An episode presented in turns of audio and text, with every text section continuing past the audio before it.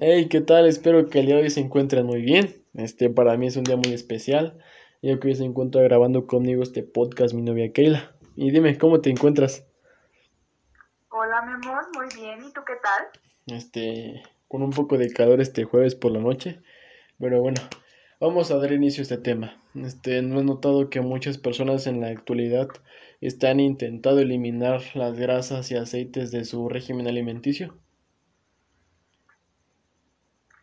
Claro, pues qué mujer no ha tenido que lidiar con esos gorditos que enfurecen tanto.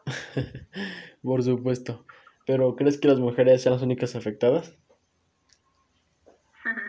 No, para nada. En esta actualidad los hombres también son bastante vanidosos. Este, sí, nadie se salva. Pero bueno, este, en general, ¿crees que las grasas sean malas? No, pero si bien es claro que todo en exceso siempre es malo.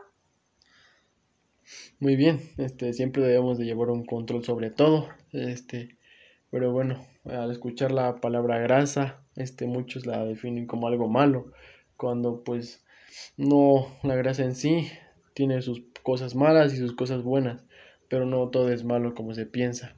Es muy fácil ver que muchas personas con un poco de lonjitas o con un poco de sobrepeso, pensar que ellas están en un mal estado de salud, o ver personas muy delgadas y pensar que esas están en un, en una salud muy, muy, que tengan muy buena, pero a veces es que no.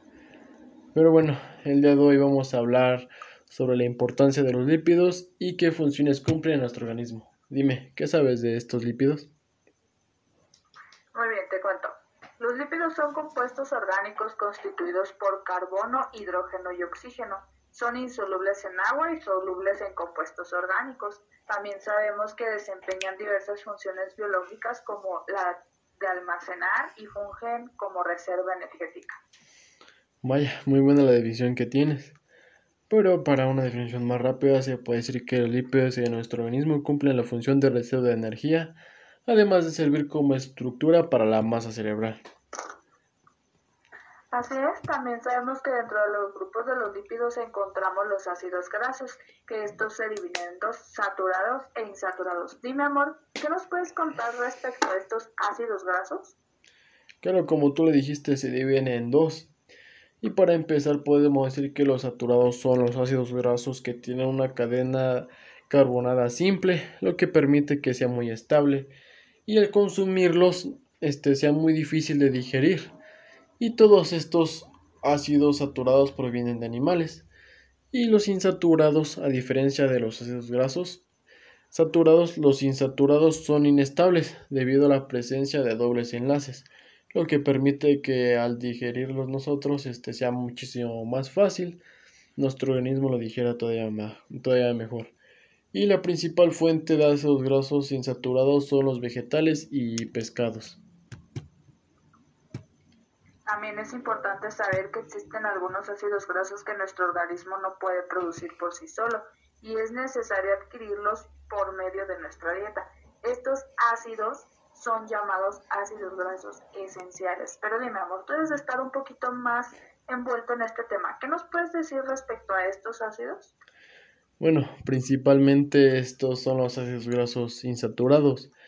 Este, como bien tú lo dijiste, no podemos dejar toda la carga a nuestro organismo, también ocupa algo de ayuda y por eso es muy importante incluir el pescado, el aguacate y otro tipo de semillas que contienen grandes cantidades de este tipo de ácidos.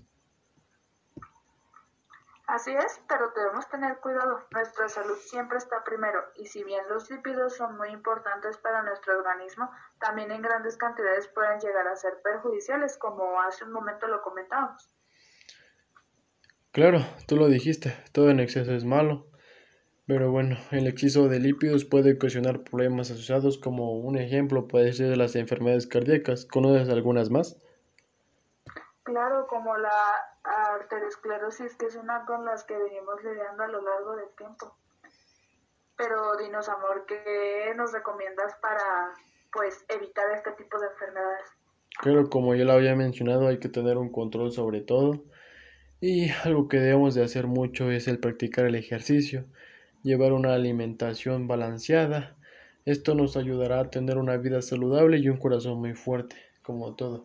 Hay que tener un control y nada en exceso. Así es, y en conclusión, ¿en qué quedamos? ¿Son buenas o son malas? Claro, como te había mencionado, escuchar la palabra grasa es pensar que son malas, pero no del todo. Este también tiene que ser algo bueno, como bien lo mencionamos, todas las características de los lípidos, este tiene funciones muy buenas para nuestro organismo, no todo es malo como lo acabamos de mencionar. No hay que omitirlas porque al contrario esto en vez de beneficiar o adelgazar hará que nuestro cuerpo este, esté en mala condición, este, tenga muchos problemas de enfermedades y bueno, recuerden, yo soy la grasa y no lo tienes que odiar. Gracias por acompañarnos. Nos vemos hasta la próxima. Y bueno, nos despedimos. Gracias por invitarme. Sí, gracias por acompañarnos esta noche. Bueno, hasta luego.